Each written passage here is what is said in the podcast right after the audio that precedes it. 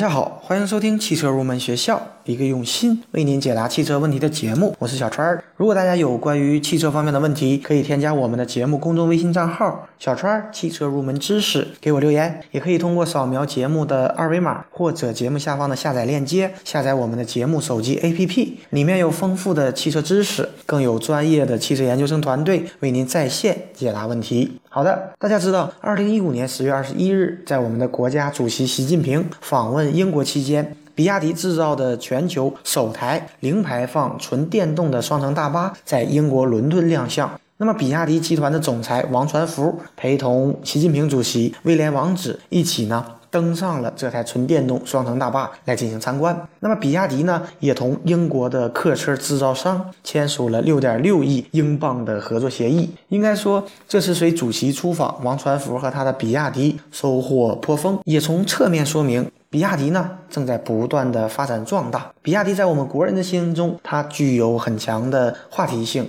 有人喜欢它，而有人呢，则对它冷嘲热讽。比亚迪代表的究竟是构造你的梦想，还是其他的含义？那么今天这期节目，我们就来说一说比亚迪汽车的发展历史。第一个问题呢，我们来说一下比亚迪为什么要造汽车。大家都知道，比亚迪在进入汽车市场之前，它是做电池起家的，可以说没有任何的汽车相关的经验。当时呢，从一九九五年拿到第一笔投资之后，到二零零二年，比亚迪仅仅用了七年的时间，在电池领域做到了国内第一、世界第二的位置。那么在这个期间呢，有一个比较有趣的故事：王传福曾经放出豪言，要在三年之内取代日本三洋，成为全球电池行业的老大。当日本三洋得到这个消消息以后，不敢有丝毫的懈怠，努力的进行技术的改革和创新。那么，由于看到了比亚迪的成功呢，在我们国内也涌现出了多家大大小小的电池生产厂家，他们有着和比亚迪相似的成本优势，不断的分食着比亚迪的市场，而且呢，他们都在复制着比亚迪靠低成本获得成功的一个方法。所以，比亚迪考虑未来要寻找一个第二战场。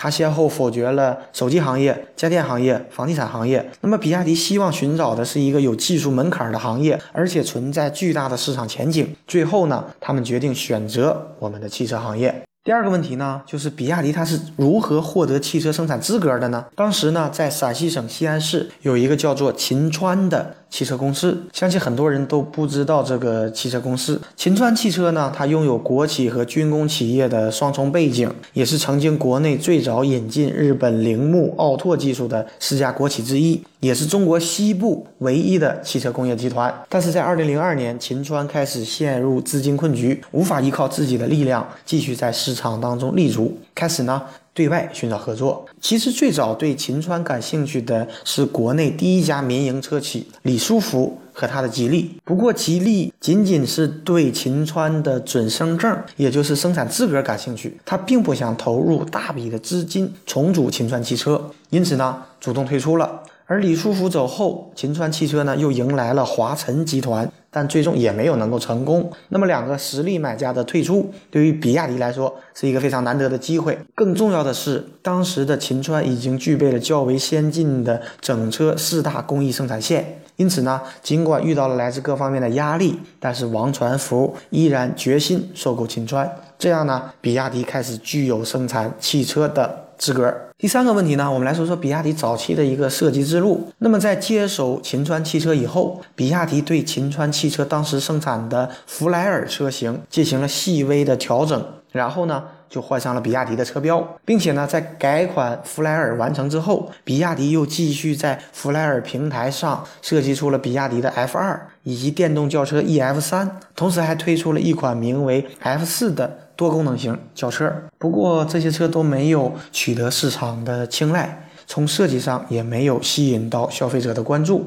因此呢，王传福决定采用逆向开发的方式，也就是向市场当中比较成熟的而且成功的产品借鉴学习。因此呢，F3 车型它直接逆向了丰田花冠。仅仅是在一些细节方面做了改动，因为价格的优势，它取得了一定的市场反响。而且和现在不同，在早期的时候，当比亚迪的设计师和工程团队发生冲突时，公司会要求设计师做出妥协，毕竟客观条件很难满足过于复杂的设计需求。而在现在呢，当工程团队能够实现富有挑战的设计时，实际上呢是一种对技术的提升。那么到了今天，比亚迪拥有很多出色的设计师。我们知道，比亚迪最新上市的 SUV 宋，它是比亚迪车型完全脱离现有借鉴的模式。全面正向设计的一个车型，宋的外形设计呢，已经完全看不到以往车型以及其他品牌车型的影子。同时呢，它又继承了比亚迪来自于秦唐以来所形成的一个家族的设计元素。但是比较有趣儿的是呢，王传福他对于汽车的造型和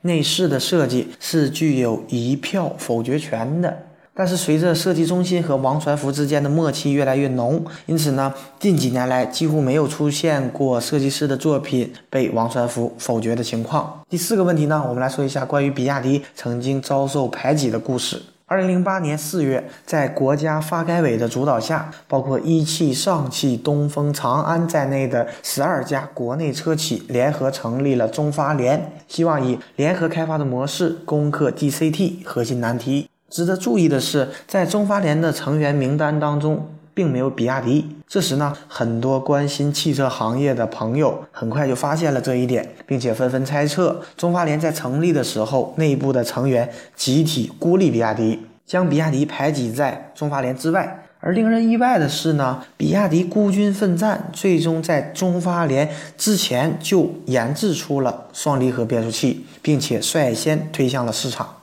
但是事情的原委实际上并不是这样的。实际中发联在成立之初与比亚迪是有过接触的，但是当时呢，由于比亚迪已经把双离合变速器的项目排上了日程，而中发联的进度呢要稍微慢于比亚迪，所以呢，比亚迪认为这样的效率要低一些，不能满足自身的要求，因此呢，拒绝了中发联的邀请。所以总结来说，比亚迪汽车虽然起步相对晚一些，但是可以看到它正在迅速的发展，不断的前行。我们也期待未来的比亚迪可以成为我们国人的骄傲。好的，今天这期节目呢就接近于尾声了。节目最后呢，欢迎大家加入我们汽车研究生团队的会员。成为会员以后，我们会为您分配一位研究生咨询助理，为您解答所有的汽车问题。如果您有意向，可以和我联系。节目最后呢，一首好听的歌曲送给所有在路上的朋友。Every inch of your